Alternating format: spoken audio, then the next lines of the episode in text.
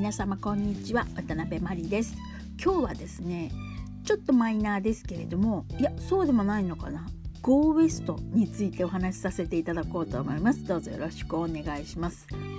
覚えてますか、えー、1985年に、まあ、ヒットして、えー、一躍有名になったんですけれども皆さんのあの頃洋楽が好きだった人の中ではロックインジャパン85っていうんですかね。これで来日したっていうので Go West を覚えてる方も多いんじゃないかと思うんですけれどもえ彼らはですね、えー、1982年に、えー、リチャード・ドラミごめんなさいピーター・コックスがボーカルとそれからギターのリチャード・ドラミーの2人で、えー、デュオですね。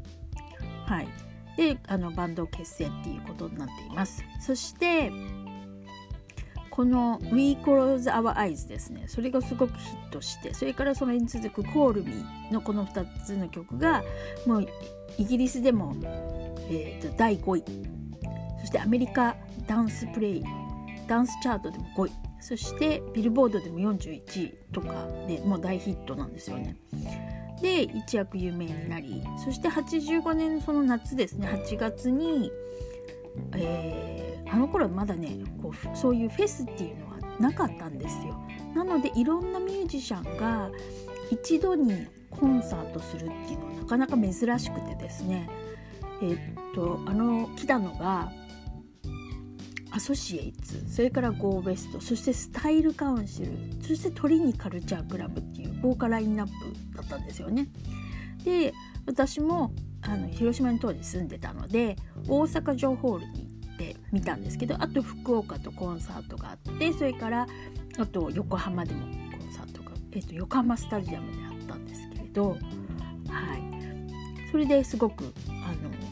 の日本でもね割とゴーウエストのファンっていうのがたくさん、えー、その当時いました。であのー、このピーター・コックスは割とちょっと色気がある感じのちょっと大人っぽい感じの、まあ、実際割とあのヒットしてたあの頃のバンドの人よりはもうちょっと特殊が上だったんだと思うんですけれどでリチャード・ドラミはもう超可愛い感じだったんですよね。はい、でそれで結構ファンも多かったと。でこのアルバムの中の、えー、他に「Don't Look Down」とかも売りまして、はい、で、えー、と割と何て言うんですかねアメリカでも売れましたのでもういきなり急遽急もういきなりもうトップスターの仲間入りっていう感じになったんですなったんですね。で次のアルバムがまあまあ売れたんですけど結局それからヒューっていう感じであのちょっと尻すぼみな感じになったんですね。で、えーと、とその1985年にですね実は私まだ学生だったんですが何を思ったかファンクラブをやろうと思ったんですよこの Go West の。それで、えー、そのなんですかその当時のこれ音楽雑誌のあの文通コーナーみたいなところに、えー、ファンクラブを始めましたっていうあの入会希望の方はお手紙くださいみたいな感じでお金多分1,000円ぐらい取ってたんじゃないかと思うんですけれどそれでまあ結構来ましてほとんど女性だったんですけど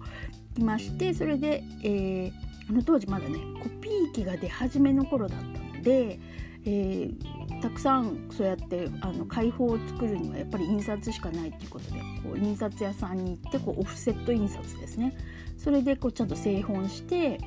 あの開放を作って。最初1号目は多分その学校の友達とかにこうなんかコメント書いてもらったり絵を描いてもらったりしてえーと、なんとか作ってでそれで1号目のところにお手紙くださいとかそのライブレビューとかライブレビューそうだね。ライブレビューとかあとアルバムレビューとか。あとまあどうやって、えー、好きになったかとかなんか思い出みたいなとかイラスト描いてくださいみたいな形でえ募集をしてにいっぱいあのまたお手紙がいただいたのでそれをこう紙面にこう並べてですね。でまた、えーと、オフセット印刷に持ってってみたいな感じであの発行してました。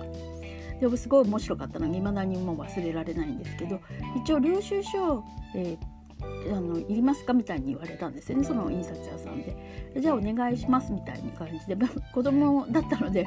この領収書を何に使うかよくわからないですけどまあいいやとかって言ってもらってでお名前お願いしますって言われるので Go West ファンクラブですっていう風に言ったらそしたら手元にもらって帰り道見てみて見てみたらゴーストファンクラブって書いてあったんですよ。Go West っていうのが通じなかったみたいで友達と「ゴーストファンクラブだって」って言って大笑いした覚えがあるんですが。はい。そんな感じでファンクラブをやってました。で結局1年か2年かやった後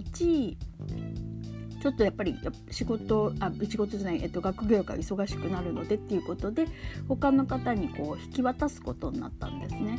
で、えー、その方も1年か1年弱ぐらいはやってくれてたんですがもともとそのゴーベストがもう一番大好きなそのバンドっていうわけではなかったみたいで。まあ、あとここウエストがちょっと低迷していくっていうのと同時にまあちょっと熱も下がってきてみたいな感じじゃないかと思うんですけれど結局そのまま自然消滅みたいな形で終わっちゃったんですよね。だからまあしょうがないのかなとか思いながらもちょっとね残念な終わり方だったので何か揉めてなければいいけどなとか思いながらそういうあのいきさつがあるバンドではあります。はい、で、えー、その後もですね一、えー、その後も1990年になんと、えープリティウーマンの中のサントラの中でこう「 King of Wishful Thinking」っていう曲をがあの使われましてでアメリカでも8位までヒットしたんですねすごくすごいですよね。はい、でそれからまたえーとですね、1992年にはまたその曲をが「フェイスフルっていう曲がですねイギリスでも20位アメリカでもそのくらいヒットしましてで割とこう忘れた頃にヒットしてるみたいな感じではありますね。まあそれその方が売れてるっていう感じですよね。うん。それからはちょっとあのそんなにこう目立った動きっていうのはないんですけれども最近ではあの80年代のバンドとかミュージシャンが集まってその懐かしのフェスみたいな感じでやってるんですねそういうのリワインドっていうんですけど巻き戻すっていう意味なんですがリワインド80とかそういう、えー、フェスにあのゴーウェストとして、えーと、出てたりとかししてますのであの2人でまだ未だに活動はしているという感じです。で、えーと、実は昨年のですね3月に本当はほんそのロックインジャパンぶりに来日する予定だったんですよ。うん、で私もすごくワクワクしてたんですけど是非言いたいじゃないですか。ファンクラブやってたんですみたいな。すごく楽しみにしてたんですがコロナで結局3月の終わりなのねちょうど一番大変な時だったんですけどやっぱり、えー、2月のもう2月の下旬ぐらいに早々にあのキャンセルになりますっていうことで中止になりましたっていう連絡が来て本当に残念だったんですが是非またあのね、えー、日本に来れるようになったら来ていただきたいなと思っているところです。はい、で今日はですね、えー、ご紹介させていただきたいのが、えー、もちろん大ヒット曲の「We Close Our Eyes」それから「コールビー」私はこっちの「コールビー」のが好きなんですけれども、えーと、この曲もビデオもすごくなんか面白いというかあのすごく印象深いあのビデオですのでもし懐かしいなと思う方は是非 YouTube で探してみていただけたらと思います。でそれから、えー、プリティーマンでも使われました「King of Wishful Thinking」して「Faithful」ぜひこの4曲聴いていただけたらと思います。はい、で今日の英会話あ英語レッスンはですね、えー、私がやってるそのコミュニティについてちょっとお話しさせていただこうと思います。え洋楽のコミュニティっていうのを立ち上げましたそしてですねそこで、え洋楽に関する英語レッスンをしていますはい、えー、洋楽に関するって何だと思うと思うんですが、まあ、例えば歌が歌えるように発音をあの練習してみたりそれから、えー、ファンレターを書く書き方を、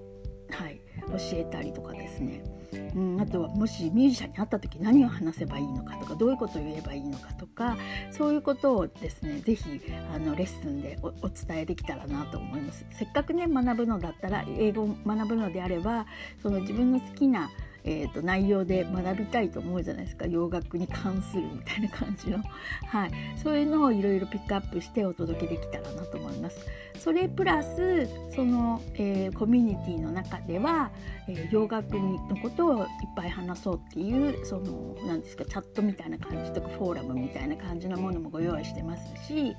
それでみんなお友達になっていただいてたくさんお話できたらいいなと思ってますしたくさんイベントも企画しようとしています。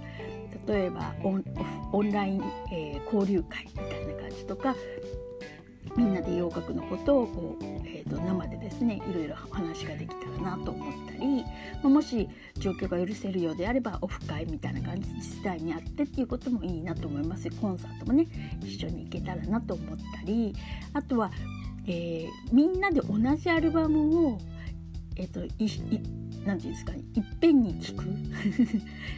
同じ時間に聴き始めてみんなでそのそのアルバムについていろいろ語るみたいな感じのリスニングパーティーっていうんですがそういうのもやってみたいなとも思っています。たくさんその洋楽に関するあのいろんなイベントをますので是非ご興味ある方は今1ヶ月無料でご登録できますので